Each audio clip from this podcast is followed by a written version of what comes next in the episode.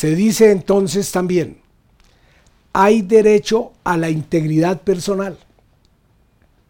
El derecho a la integridad personal implica entonces que el Estado y sus autoridades no pueden causarle ninguna aflicción corporal, ningún sufrimiento corpóreo a nadie so pretexto de imponerle una pena, so pretexto de capturarlo, por ejemplo, ni tampoco una lesión a su salud psicológica, lo que ocurriría en caso de afectar la de, afectarla mediante torturas de esa índole. Por eso nos dice la Constitución que hay que garantizar, por eso fueron abolidas todas las penas corporales en la humanidad. En la historia de la humanidad hubo un momento en que al preso que se fuga, si lo recapturan, la pena era cómo se fugó corriendo, entonces cercenémosle un pie. A quien se apoderaba de un bien mueble ajeno, ¿con qué lo tomó? Con la mano, entonces cercenémosle la mano. Eran penas por cercenamiento, penas corporales por cercenamiento y penas aflictivas de esa índole. O se señalaba a algunas personas por haber cometido un delito determinado. Así a los impíos o a los herejes o a los acusados de impiedad o de herejía, sin prueba alguna, se les imponía una pena utilizar un camisón, una batola que parece que era de carácter de color amarillo, que se llamaba el San Benito. Entonces le cuelgan el San Benito a alguien para identificarlo como hereje o como impío. Y de esa manera, al imponerle el uso de esa prenda de vestir, le estaban imponiendo era una tortura y le estaban limitando la libertad personal para vestirse como él quisiera. De igual manera, se produjeron penas de esta índole de carácter corporal que hoy nos aterran, como por ejemplo el desnarigamiento. De manera que ese apéndice que es la nariz, órgano del olfato, entonces a esta persona vamos a causarle una desfiguración facial cercenando la nariz o cercenando un oído. Todas esas fueron penas corporales que hoy pertenecen al Museo de la Historia, pero que han llegado a tener tanta importancia que los propios derechos humanos prohíben la tortura física y la tortura psicológica en todas sus manifestaciones. Para garantizar la integridad de la persona, para garantizar el respeto a la libertad, para garantizar el respeto a la dignidad personal. Hay otras formas de cercenar las libertades.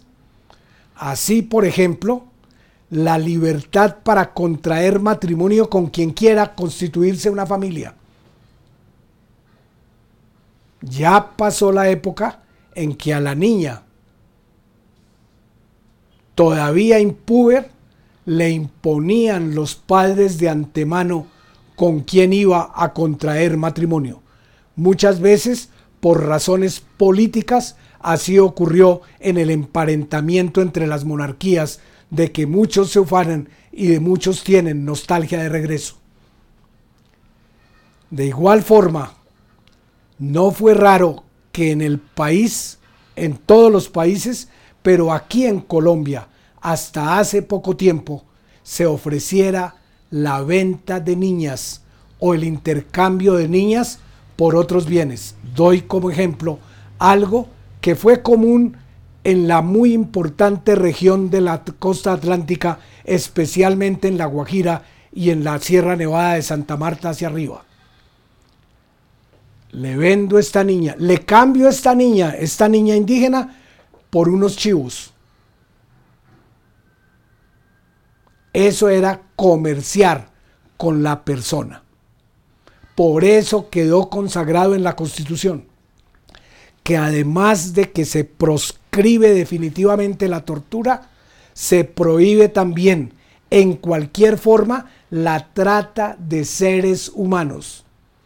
no solamente la trata de blancas, como dijo en un momento dado la legislación norteamericana.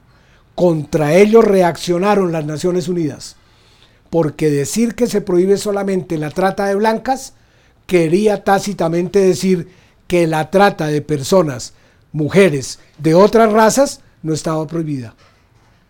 Entonces las Naciones Unidas dijeron, la prohibición debe ser universal. Se prohíbe la trata no solo de mujeres, sino también la de los niños, también la de los varones, porque muchos son explotados y tratados, comerciados como fuerza de trabajo, barata muchas veces, o para no pagarles, sino con el salario mínimo para poder subsistir.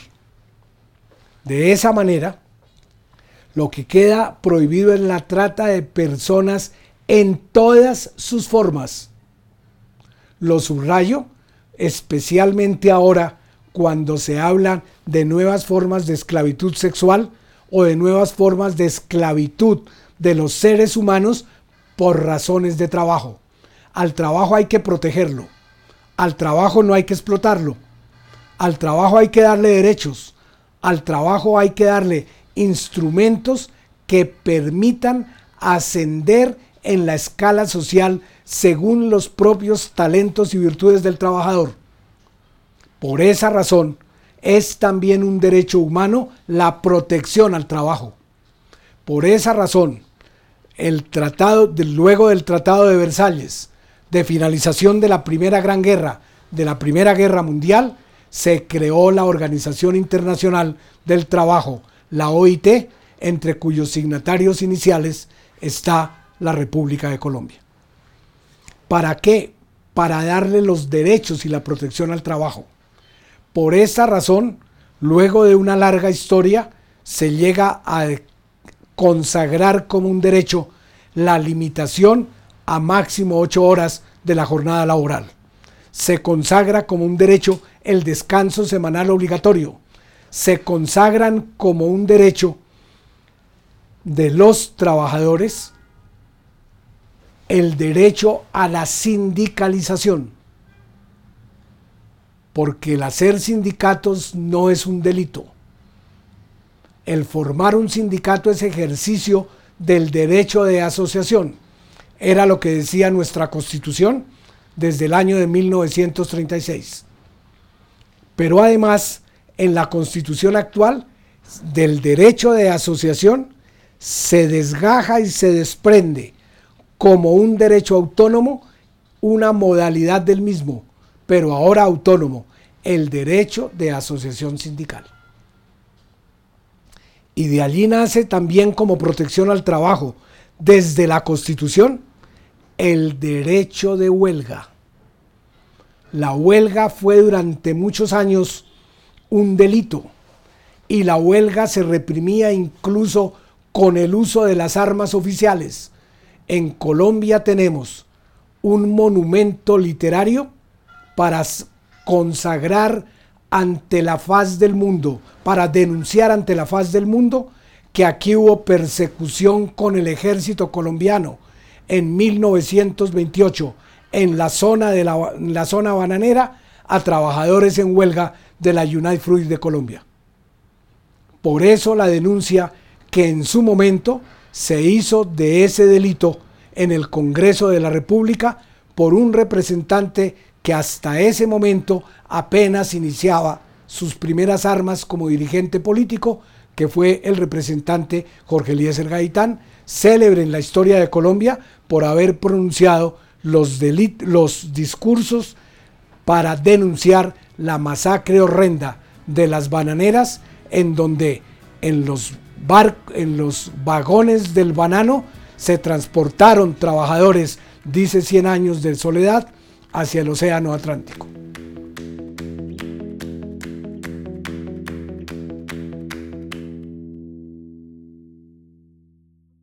Alcaldía de Bogotá